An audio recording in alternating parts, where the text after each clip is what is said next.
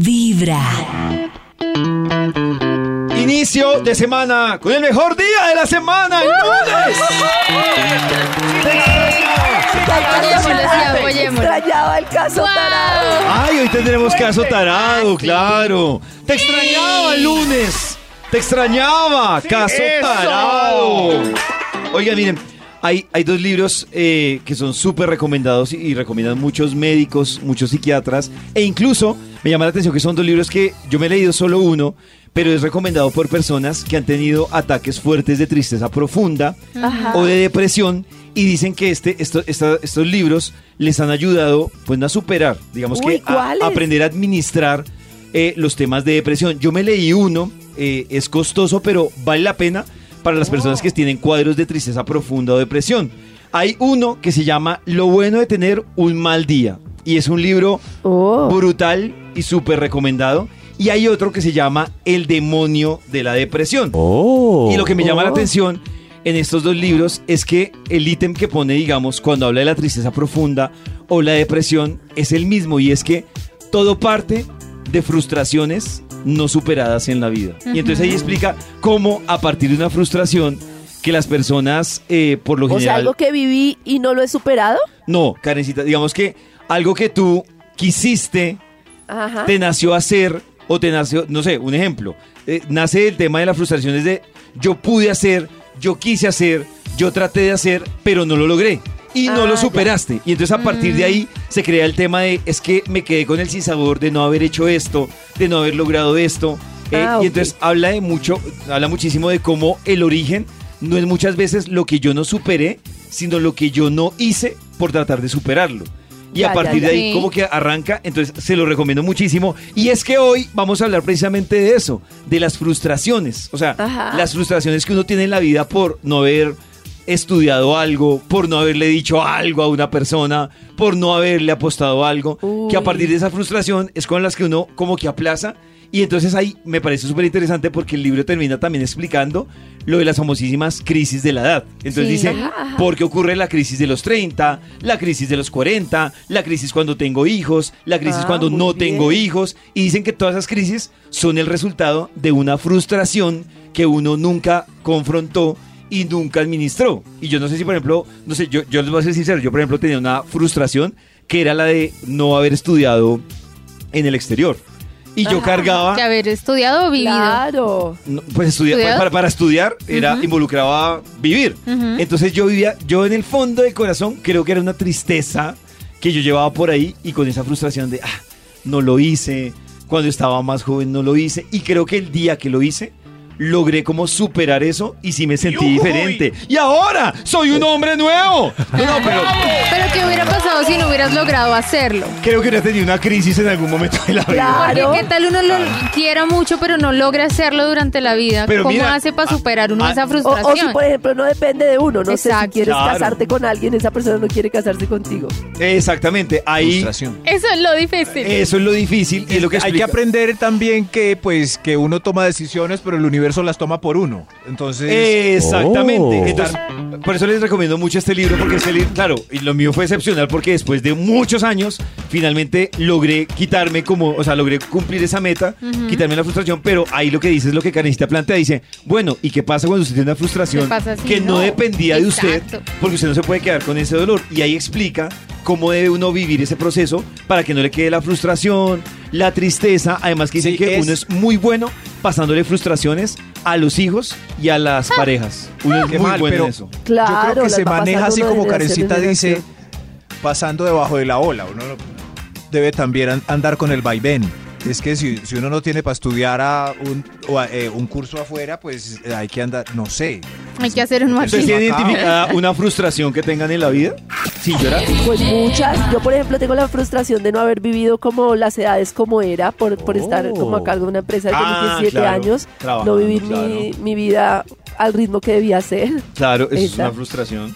Pero está a tiempo, Karencita, ¿cierto? No, pues me he no. súper desquitado, pero pues Ahí va, ahí va. Lleva un día de buena vibra, empezando con Vibra en las mañanas.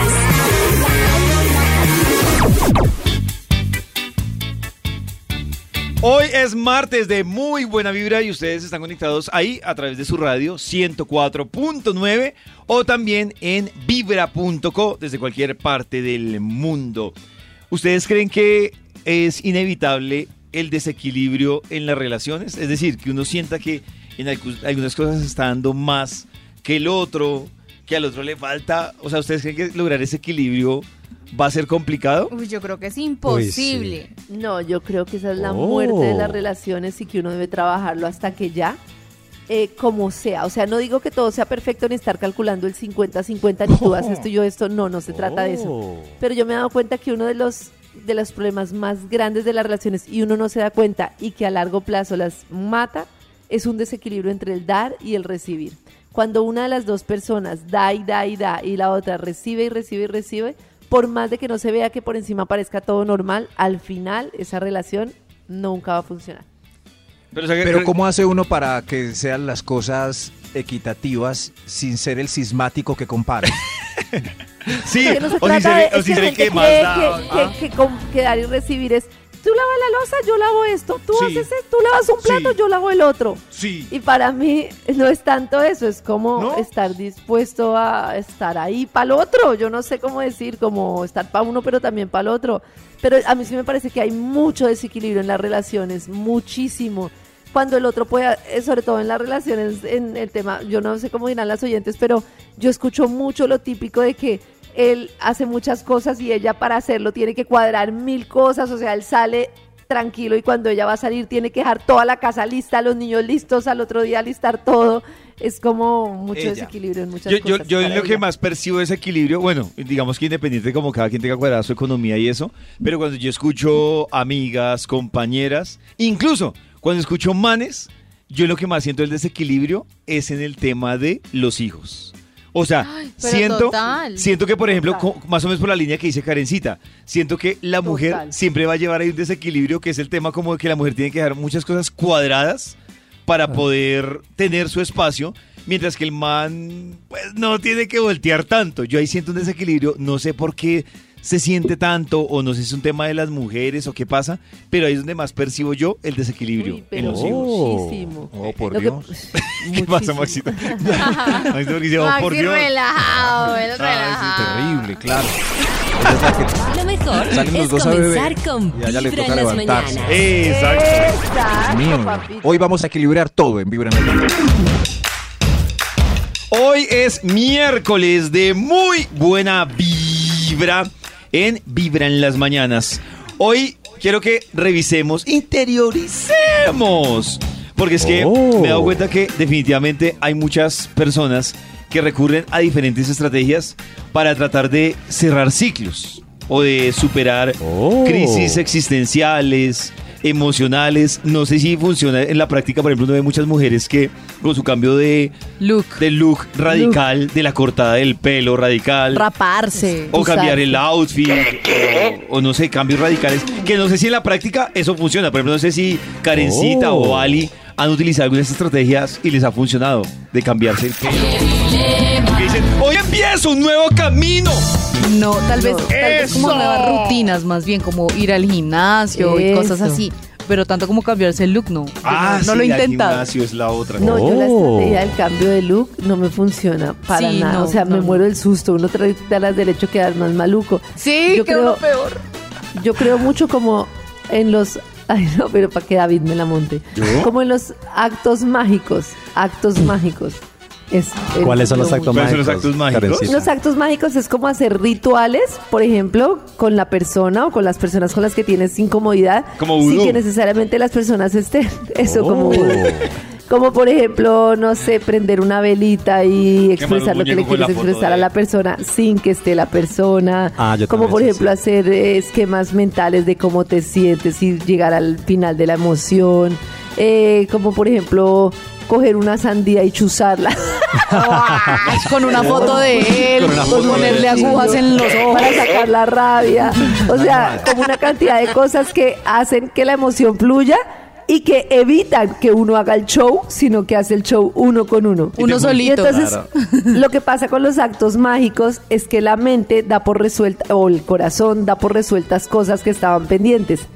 Si yo, por ejemplo, tengo un tema con David y yo lo empiezo a trabajar y a hacer como un trabajo con él y de todo, hace que la emoción salga. Vamos a hacerle un trabajo aquí a David. No, no tiene nada que ver con, es un trabajo con uno mismo. Por ejemplo, si una persona tiene una mamá tóxica y entonces lo que empieza a pensar es, primero a pelear ahí con una guerra de nunca acabar que le termina haciendo más daño. O segundo, quiere hablar con la mamá, pero si Pero una no mamá es muy tóxica, hablar con la mamá va a ser peor. Entonces uno puede hacer un acto mágico que consiste en hacer un acto con la mamá de responsabilidad, de perdón, de decirle las cosas con las que no estuvo de acuerdo y de todo, con una velita, con una fotico, escribir una carta y eso implica un alivio emocional impresionante. Y llega la Y mamá, me lo parece menos uno. arriesgado que el look. Hasta ahí llega. No, porque es que No, Carmen David, dice que no. Pero vibra, momento, hacerlo con ella, en que las mañanas. hacerlo con una, velita o con una foto de ella y escribir una carta. A esta hora ustedes están conectados en este jueves de muy buena vibra. No lo olviden si han perdido algo de Vibra en las mañanas, nos encuentran en Spotify como Vibra en las mañanas. Karencita quiere compartirnos hoy una extraña propuesta que le hicieron. Uh, ¿Fue una amiga? ¿Qué, qué fue la propuesta? Sí, sí, sí. Mi lámpara. Mi amiga es mi única amiga, es mi lámpara. Oh. Y mi lámpara es demasiado fan de Shakira. Es lo único en lo que no coincidimos. Oh. Es demasiado, pero demasiado. O sea, yo no tengo nada en contra de Shakira, pero pues no, pero- no, no. Una vez Si tuvimos un debate porque ella quería ¿qué que pasa? pagáramos boletas muy costosas para ir a un concierto de Shakira y yo le decía que eso no tenía sentido. Y ella le decía que, él me decía que no tenía sentido. Pero el tema es que muchas veces cuando teníamos un día triste, un día así, ella me proponía una cosa que era hacer un Shaki Day. Y un Shaki Day para ella consistía en escuchar, o consiste en la propuesta descarada de escuchar canciones de Shakira todo un día. Mejor Y- Shakira. Para romper la monotonía. Exacto. Y yo le decía, Oh no podemos hacer un Shaki Day. O sea, yo no puedo, no lo resisto. Y ella lleva 20 años de nuestra amistad esperando que yo le acepte un día de Shaki Day. Ay, qué pesado. Uy, no seamos tan. Entonces, Pero, me pregunto, ¿habrá un día de algún artista que toleremos todo el día? Pero Carita, tengo una duda. En el, por ejemplo, en el Chucky Day o el día que uno escoge al artista, aparte obviamente de escuchar o ver videos, ¿qué más pasa? O sea, es para entender un poco mejor el plan del día. No, es escuchar canciones de Shakira todo sí. el día. Pero ¿qué Sí, hacen mientras tanto? un- Se miran a los Nada, ojos. no, uno sigue trabajando, su vida sigue, pero uno escucha Shakira todo el día. Yo puedo hacer un Rubén Bladey. Uy, La obvio. Day. Uy, Rubén Blades. pero no, yo solo me sé dos canciones de Rubén Blades, me toca repetirlas todo el día. Un Diomedes Díaz Day. Uy, no. ese sí. Uy, no. no. No, yo no puedo eso. Uy, no, Ali. Yo me pesada. Toda la trayectoria Oye, no musical de ese hombre. No, no, es- no, yo no puedo con eso. Pero, pero yo, yo prefiero un Diomedes Day que un Shaki Day. Porque es que, lo voy, a, lo voy a decir, porque es que lo que dice Ali es Diomedes. cierto. Diomedes tiene todo tipo de No, pero canciones, Karencita, la variedad, uy, no, pero- las sí, letras. pero un bueno, listo, entonces tú qué prefieres entre los dos, Shaki Day o Diomedes Day. Hagamos solo tantas así. Uy, no. Muy duro. Muy duro. Uy, no, muy duro eso. No, duro para mí Davidcito, también. no. Hoy vamos a hacer dilemas. Puedes alegar, pero al final tienes que tomar una decisión. Bueno, en el peor de los casos, debo confesarlo, no, yo me aguanto más un Chucky Day. Pero yo creí que íbamos a decirle a quién poseer. ¿A quién qué? Poseer. ¿Cómo hace quién poseer, ¿Cómo Max? así? ¿En qué momento cambió esto? ¿Cómo hace quién poseer? Pues, pues un artista famoso que uno quiera poseer. No, no sé. O sea, durante todo el día, o sea, puede también tener contacto todo el día. ¿Qué le pasó a Max? Oye, qué miedo, ¿qué pasó? Yo sí creo que hay que- muchos días que uno aguanta. Yo, por ejemplo, aguantaría un Nietzsche Day, un gran combo de Puerto Rico Day. Uy, sí, sí, sí. Yo, es más sí. bien- yo como un Riri Day de Rihanna. Pero Ah, Rihanna el de poseer, Sí. Si hubiera sido de poseer, me, eh, prefiero Shakira que Diomedes, claro. Un Pastor López Day. un Michael Uy, Jackson no, Day. Pastor López. A mí me gusta Pastor López, pero todo Uy, un no, day al rato. Y más ahorita en diciembre. pa' uno y, ya, ya voy a almorzar. No, no, no. Por el ya año que viene. Buena vibra, Viviani Day. Empezando con Vibra en las mañanas. Un Maluma Day. Uy, no.